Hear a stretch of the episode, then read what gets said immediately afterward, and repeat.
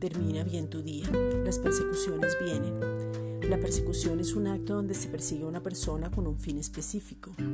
La persecución trae acoso, asedio y seguimiento.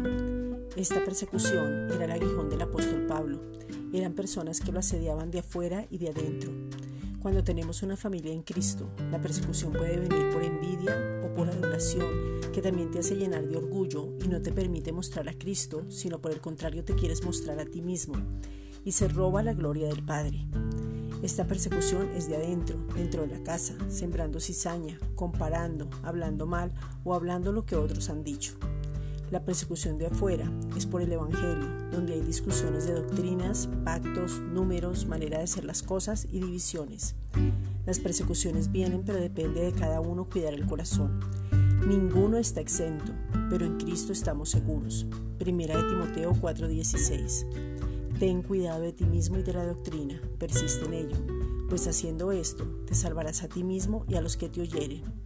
Esta es una reflexión dada por la Iglesia Gracia y Justicia.